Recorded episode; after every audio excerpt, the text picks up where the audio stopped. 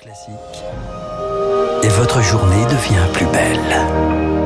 Bon réveil, bonne journée, soyez les bienvenus sur Radio Classique. Il est 7 heures.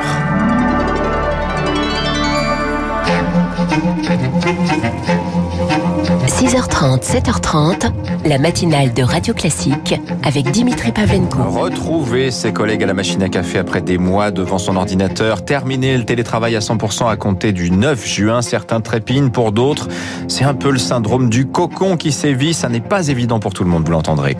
Dans ce journal également, la vaccination des jeunes sera-t-elle, sera-t-il, sera-t-elle l'antidote contre une reprise de l'épidémie? Et puis la diplomatie du plan de vol dans le dossier biélorusse, certains avions européens sont bloqués sur le tarmac depuis mercredi par la Russie. Radio classique. Marc Bourreau, les discussions à la cantine vont bientôt remplacer les réunions Zoom. Et oui, sept mois au bas que certains salariés n'avaient plus quitté leur ordinateur des yeux. Le 9 juin prochain, ce sera désormais possible. Terminer la règle du télétravail à 100%, retour progressif au bureau. Les modalités seront fixées entreprise par entreprise. Mais pour certains salariés, le schéma métro, boulot, dodo, Marc Tédé aura comme un air de chemin de croix. Certains n'ont pas remis les pieds au bureau depuis des mois, voire plus d'un an. Alors, à 12 jours de la fin du tout à distance, les directions des ressources humaines s'organisent avec un mot d'ordre, celui du dialogue, explique Audrey Richard, présidente de l'Association nationale des DRH. Nous conseillons de passer euh, du temps à expliquer et réexpliquer les mesures sanitaires mises en place, les conditions dans lesquelles euh, les personnes vont revenir. Et puis, de toute façon, ça va se faire de façon progressive. Et peut-être qu'avec les salariés qui ont quelques craintes, cette progression peut être un peu plus lente que pour d'autres collaborateurs. Selon un sondage Opinionway, 4 salariés sur 10 sont en effet inquiets et évoquent plus d'agressivité chez leurs collègues.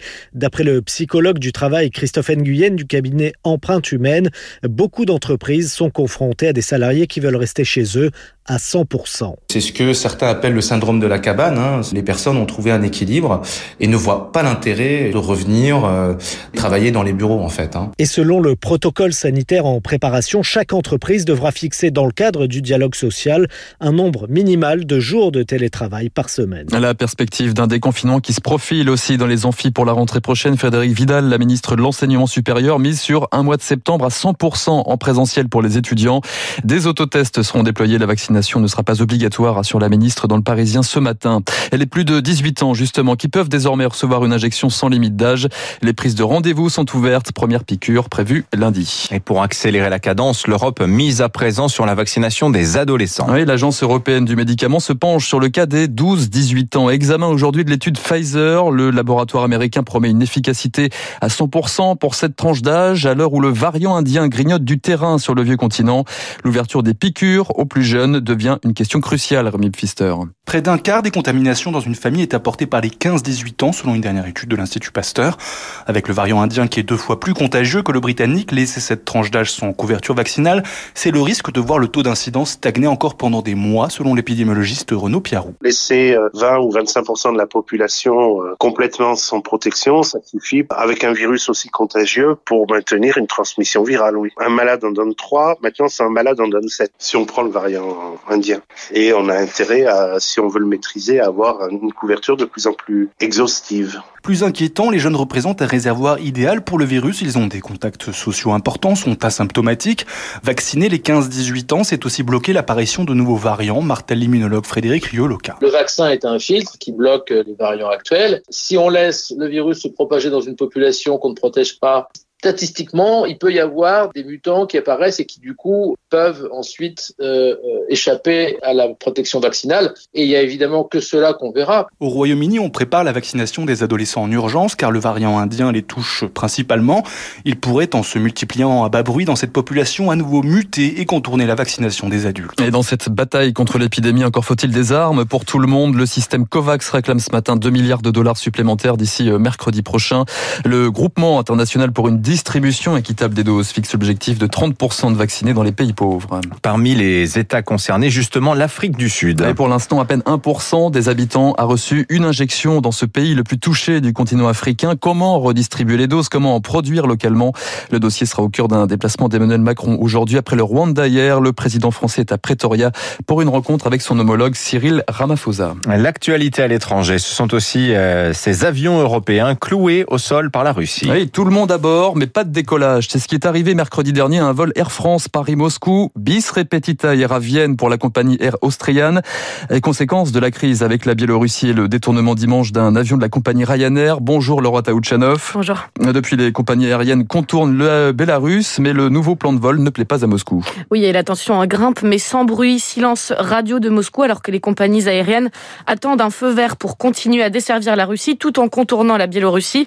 C'est une procédure habituellement euh, très simple et instantanément acceptée selon le syndicat national des pilotes français. Pour changer leur plan de vol, les compagnies construisent des routes alternatives et pour cela, elles ont besoin de l'accord des différentes autorités pour survoler euh, un territoire puisque les pays sont souverains de leur espace aérien.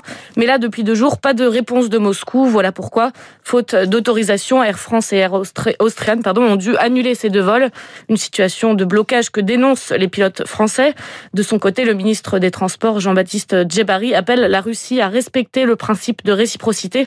Il doit s'entretenir avec son homologue russe prochainement. Merci Laura Taouchanov. Par ailleurs, l'agence onusienne de l'aviation civile annonce l'ouverture d'une enquête euh, sur le détournement de dimanche dernier. Quelle sera la riposte du bloc Russie-Biélorussie? Les présidents Vladimir Poutine et Alexandre Loukachenko se retrouvent aujourd'hui à Sochi. Enfin, une déclaration et un geste fort de l'Allemagne ce matin. Pour la première fois, Berlin reconnaît avoir commis un génocide en Namibie pendant l'ère coloniale.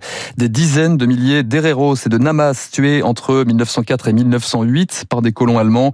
Ce massacre est considéré par les historiens comme le premier génocide du XXe siècle. Plus d'un milliard d'euros d'aide au développement sera versé à la Namibie. Un retour en France, ça y est, l'été arrive à grands pas. Avec lui, la tentation de la baignade et le risque de noyades accidentelles également. Oui, ça représente, Dimitri, près de 500 décès tous les ans, dont une grande partie chez les enfants de moins de 6 ans. Un risque euh, d'autant plus grand. Hein. Cette année, certains n'ont pas pu suivre euh, des cours de nage en raison du Covid. Alors, avant de maîtriser la brasse, certains dispensent des cours pour apprendre tout simplement à ne pas se noyer. Programme proposé par Olivier Chazot. C'est le PDG du réseau de cours de natation Swimstars. Un enfant qui tombe dans l'eau ne connaît pas forcément les gestes qui vont lui permettre de se mettre en sécurité. Raccrocher le bord de la piscine, leur apprendre à se retourner. Les noyades arrivent dans cette situation-là. C'est des enfants qui se retrouvent avec euh, le visage face au fond de la piscine, qui ne savent pas comment se retourner sur le dos pour dégager les voies aériennes.